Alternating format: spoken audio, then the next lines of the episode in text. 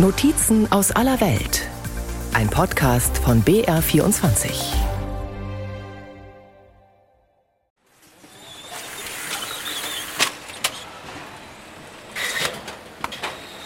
Mit meinen deutschen Kollegen spreche ich auf Deutsch. Das ist viel einfacher für mich, als in Englisch zu sprechen. Ich habe keine andere Wahl, wenn wir äh, austauschen äh, möchten oder müssen. Wir müssen äh, uns verstehen. Carole Pierron ist in ihrem Element. Mit Leichtigkeit und Lust wechselt die dunkelhaarige Mitvierzigerin vom Französischen ins Deutsche und zurück. Hier beim Elektrohersteller Vorwerk in Cloise-sur-Loire, gut anderthalb Stunden südwestlich von Paris, ist Carole zuständig für den Bau einer neuen Produktionshalle. Die Fabrik platzt aus allen Nähten, denn hier wird der Thermomix produziert. Und ich arbeite hier seit äh, 24 Jahren schon.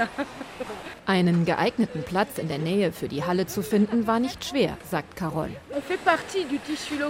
Wir sind einfach Teil des lokalen Netzwerkes hier. Wir sind sehr bekannt. Und die Tatsache, dass Vorwerk deutsch ist, war auf keinen Fall ein Nachteil.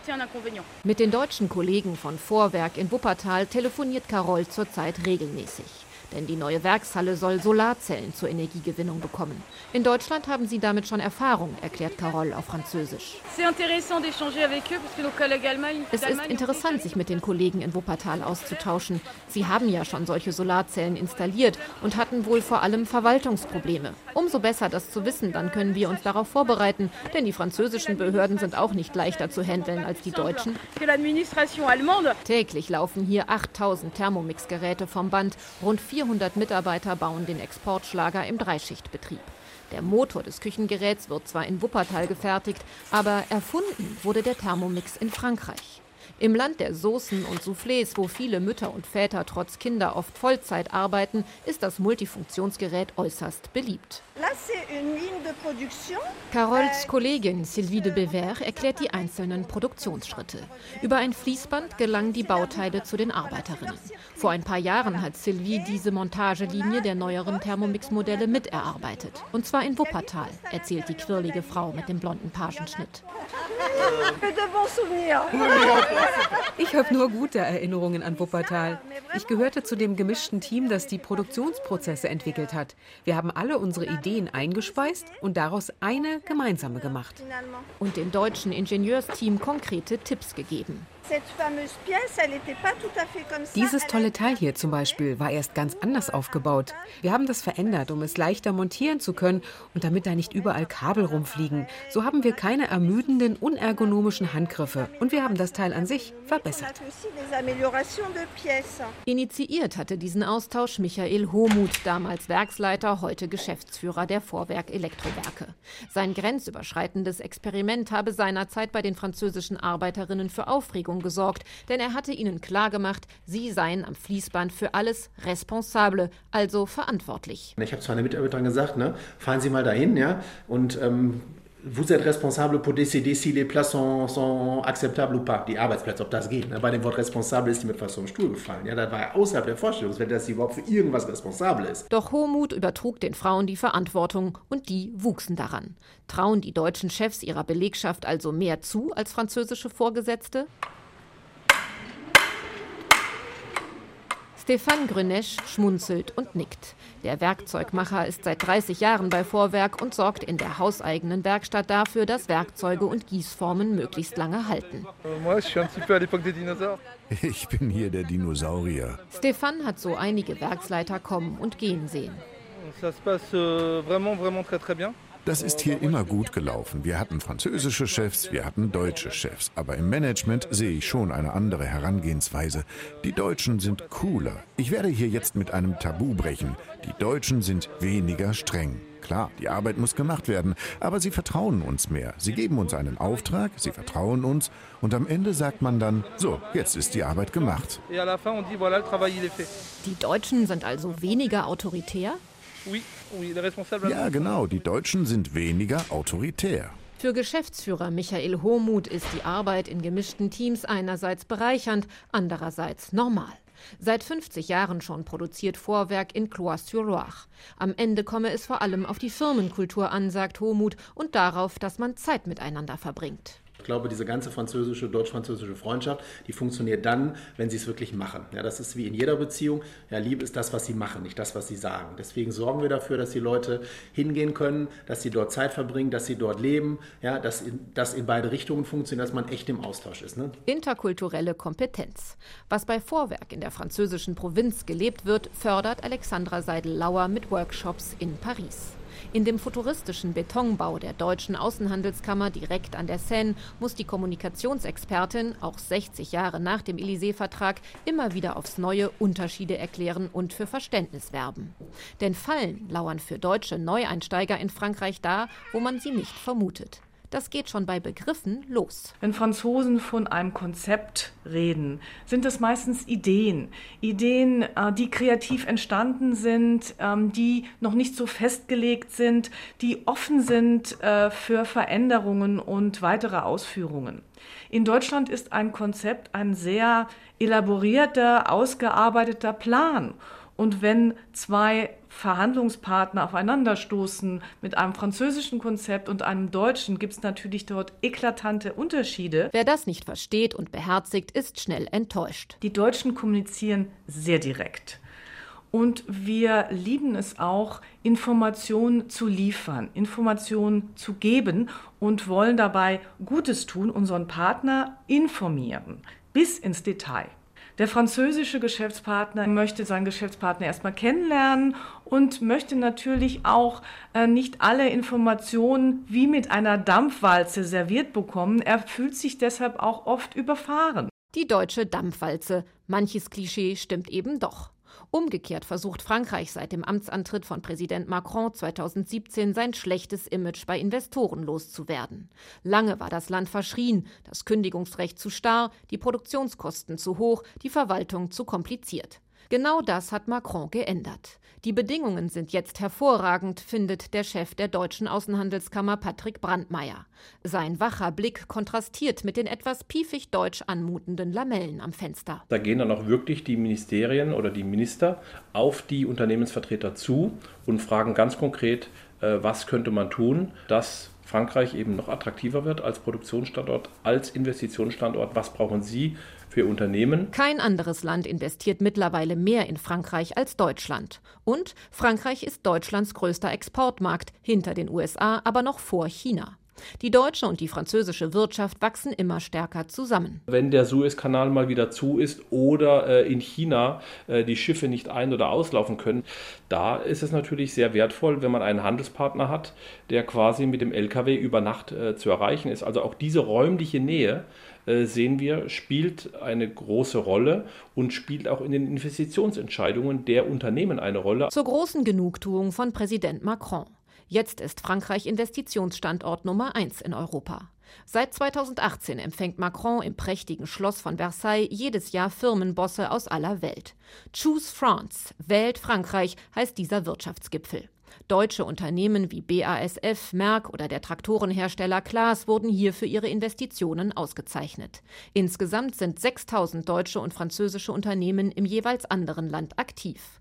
AHK-Chef Patrick Brandmeier ist überzeugt, die wirtschaftliche Verzahnung trägt auch politisch. Ich auch selbst kann bezeugen, dass viele Minister, Staatssekretäre, andere Menschen äh, sich auch wirklich persönlich kennen, sich persönlich schätzen, sich duzen, sich auch wirklich direkt SMS schicken, um sich eben abzustimmen. Ja? Das heißt jetzt nicht, dass es deswegen keine Konflikte gibt. Das heißt aber auf jeden Fall, dass wir, glaube ich, heute schon eine sehr belastbare Kommunikation auf verschiedenen Ebenen auch im politischen Bereich haben. Danach sah es zuletzt allerdings ganz und gar nicht aus. Mag der deutsch-französische Motor auf Unternehmensebene schnurren, bei den großen politischen Fragen ist immer wieder Sand im Getriebe.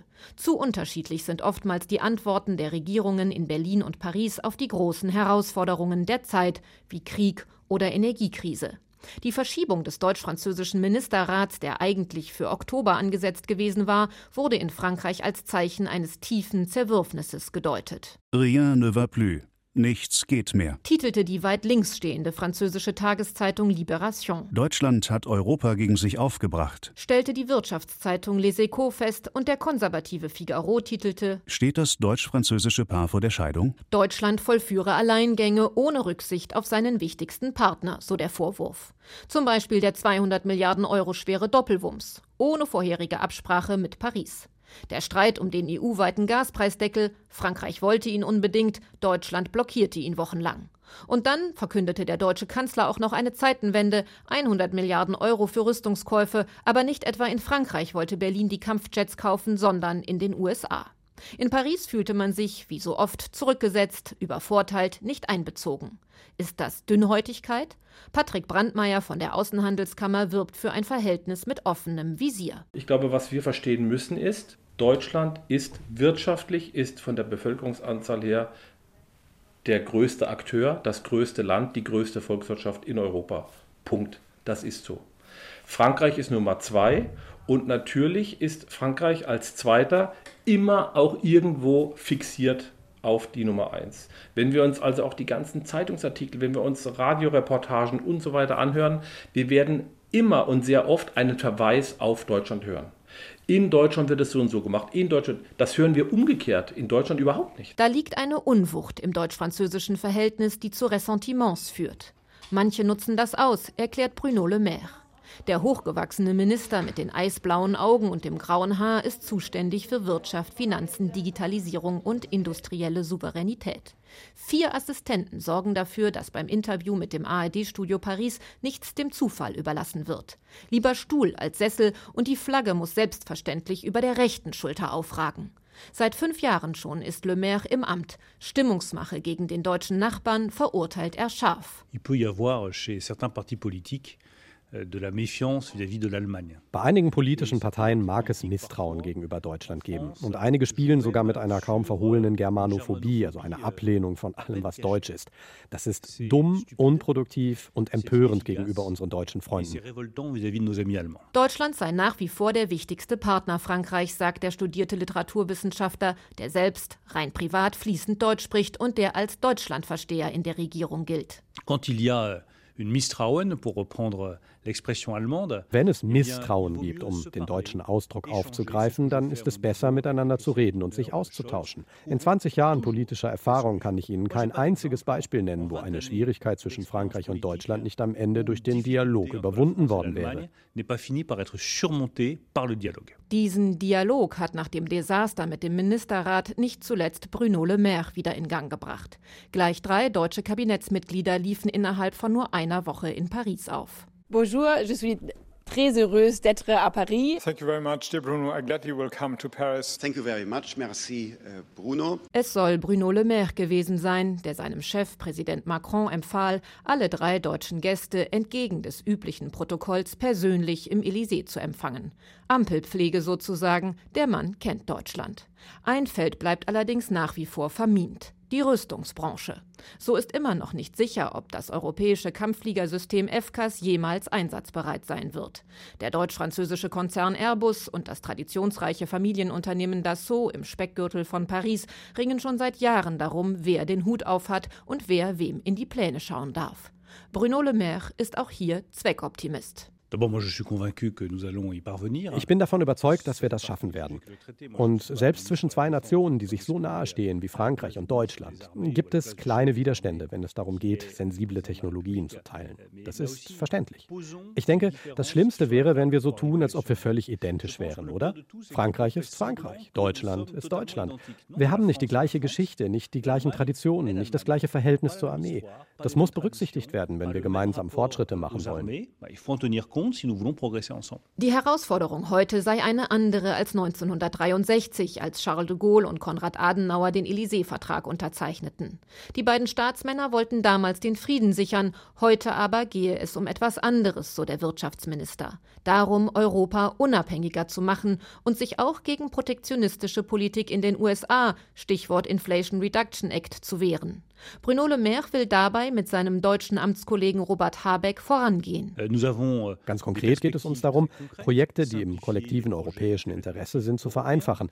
Nicht nur durch Subventionen, sondern vielleicht auch mit Steuergutschriften zur Unterstützung unserer Industrie. Wir wollen unverzüglich den beschlossenen EU-Klimazoll umsetzen. All dies sind sehr konkrete Projekte, die zwischen Frankreich und Deutschland angepackt wurden und die es uns ermöglichen werden, eine sehr starke grüne Industrie in Europa aufzubauen.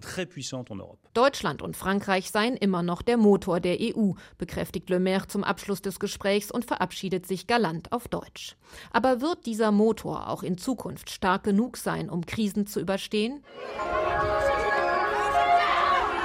Das entscheidet sich auch auf den Schulhöfen unserer beiden Länder.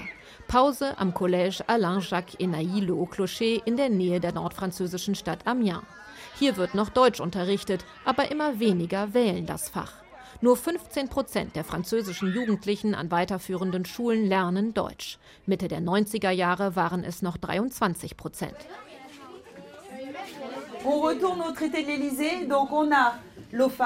Sylvie Wendlinger führt gerade ein Klassenprojekt zum Élysée-Vertrag durch. Et en allemand, on a un très joli mot pour définir ça. Ça s'appelle la Völkerverständigung, l'amitié entre les peuples. Die energiegeladene Frau mit den langen dunklen Haaren und den feurigen Augen steht vor rund 20 Schülerinnen und Schülern der 8. und 9. Klasse. Die muss sie zusammen unterrichten, sonst wäre gar kein Kurs zustande gekommen.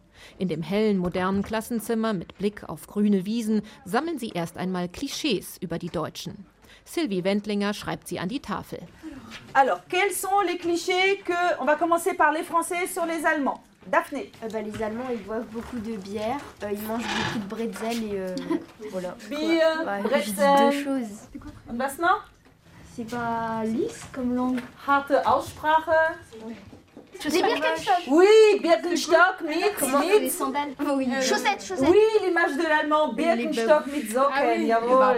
Sylvie Wendlinger versucht den Schülern Lust auf Deutschland zu machen. Jeden Freitag hört sie mit ihnen deutsche Popmusik. Das ist so ein kleines Ritual. Äh, Das ist Freitagslied und dann danach kann ich mal äh, während der, ähm, während der Pause hören, wie sie halt singen. Und äh, zum Beispiel letzte Woche oder vorletzte Woche haben sie Tic-Tac-Toe gehört. Das ist ein uraltes Lied, aber das ist egal. Und es war Ich finde Scheiße. Und äh, Scheiße haben sie erkannt. Und dann im, im Pausenhof haben sie alle laut gesungen Ich finde Scheiße, Scheiße. Und das ist halt Freitag. Und ähm, damit sie halt ja, einen, einen coolen Zugang zu der Sprache haben. Doch es haben sich viele negative Vorurteile festgesetzt. Deutschland ist grau, ist nicht bunt, ist nicht cool. Die Leute würden nur ans Arbeiten denken, wäre nicht lustig. Und, und dann, dann das Gewicht der Geschichte. Gell? Äh, die, die Großeltern, die sagen, ja, niemals wirst du Deutsch lernen, das sind unsere Feinde. Aber das haben wir noch leider, viele Kriegsfilme. Daphne und Mao gehören zu den Klassenbesten. Die blonde Daphne hat fast immer den Finger oben. Sie war schon mal mit einem Schüleraustausch in Deutschland. Als meine Austauschschülerin hierher kam, haben die Neunklässler ihr erstmal super unangenehme Bemerkungen über die Nazis an den Kopf geworfen. Solche Bemerkungen kennt auch die zierliche, dunkelgelockte Mao. Die, die hier an der Schule Spanisch genommen haben, die sagen uns immer, die Deutschen sind böse, weil sie den Krieg angefangen haben. Und wenn ich dann sage, dass meine Oma Deutsche ist, dann sagen sie, ah, dann bist du also auf der Seite der Nazis. Ein Teufelskreis. Das schlechte Image führt dazu, dass immer weniger Schüler Deutsch lernen und das wiederum verschlechtert die Arbeitsbedingungen der Lehrer. Letztes Jahr konnten 72 Prozent der angebotenen Deutschlehrerstellen aus Mangel an Bewerbern nicht besetzt werden. Sylvie Wendlinger muss wie viele ihrer Kolleginnen und Kollegen an drei verschiedenen Schulen unterrichten, weil sie sonst nicht auf ihre Stundenzahl kommt. Eine der Schulen liegt 200 Kilometer weit entfernt, da bleibt nur Digitalunterricht. Wenn sie ihre Schulstunde donnerstags am Collège Alain Jacques um 14 Uhr beendet hat, hat sie genau 35 Minuten, um ins Auto zu springen, nach Hause zu fahren und an ihrem Schreibtisch den Computer aufzuklappen.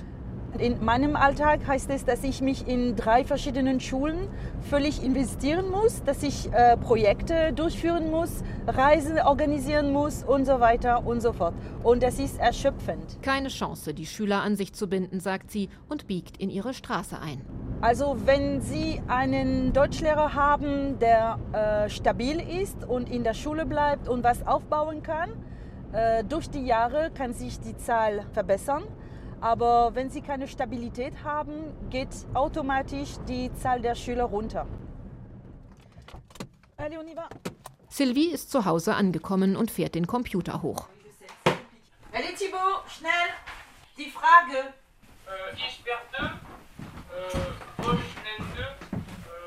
Thibaut hat Mühe. Seine Gesichtszüge sind auf dem Bildschirm kaum zu erkennen. Sylvie aber gibt nicht auf, korrigiert immer wieder geduldig. Wäre eine groß angelegte neue Sprachinitiative die Lösung?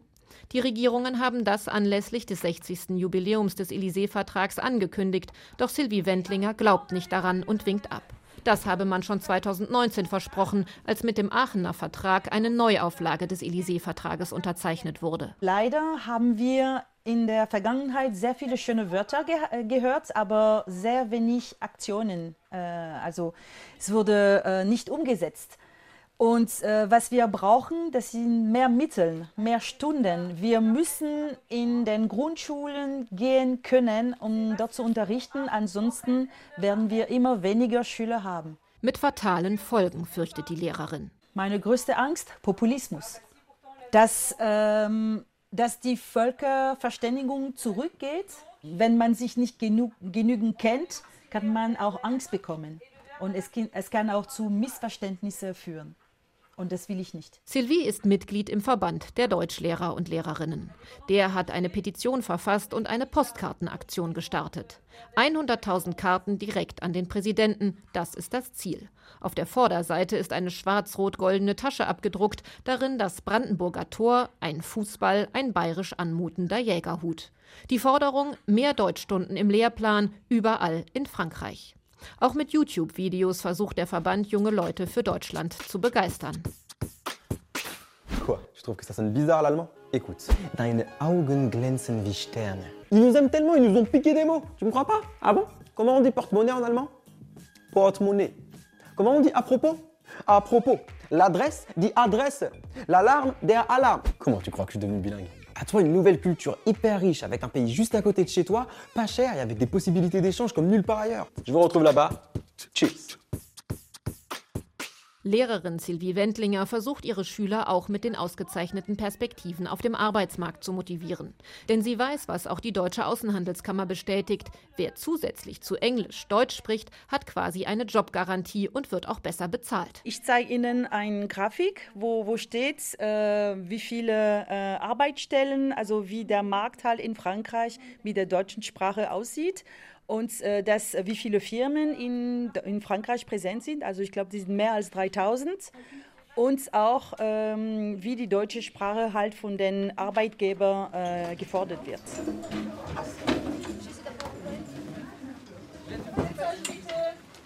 Okay. Ich habe Karten aus Deutschland. Die passionierte Lehrerin und Liebhaberin der deutschen Sprache lässt nichts unversucht. Und einige ihrer Schüler am Collège Alain Jacques werden dann doch hellhörig. Zum Beispiel die 14-jährige Mau. Sie rechnet sich gute Chancen aus. Als ich angefangen habe in der sechsten Klasse, hat das mit den Jobs für mich gar keine Rolle gespielt. Aber dann habe ich gesehen, dass wir nur sehr wenige sind. Und da sage ich mir, wenn wir beim Abschluss nur eine Handvoll sind, die Französisch, Englisch und Deutsch sprechen, dann haben wir auf dem Arbeitsmarkt gute Aussichten.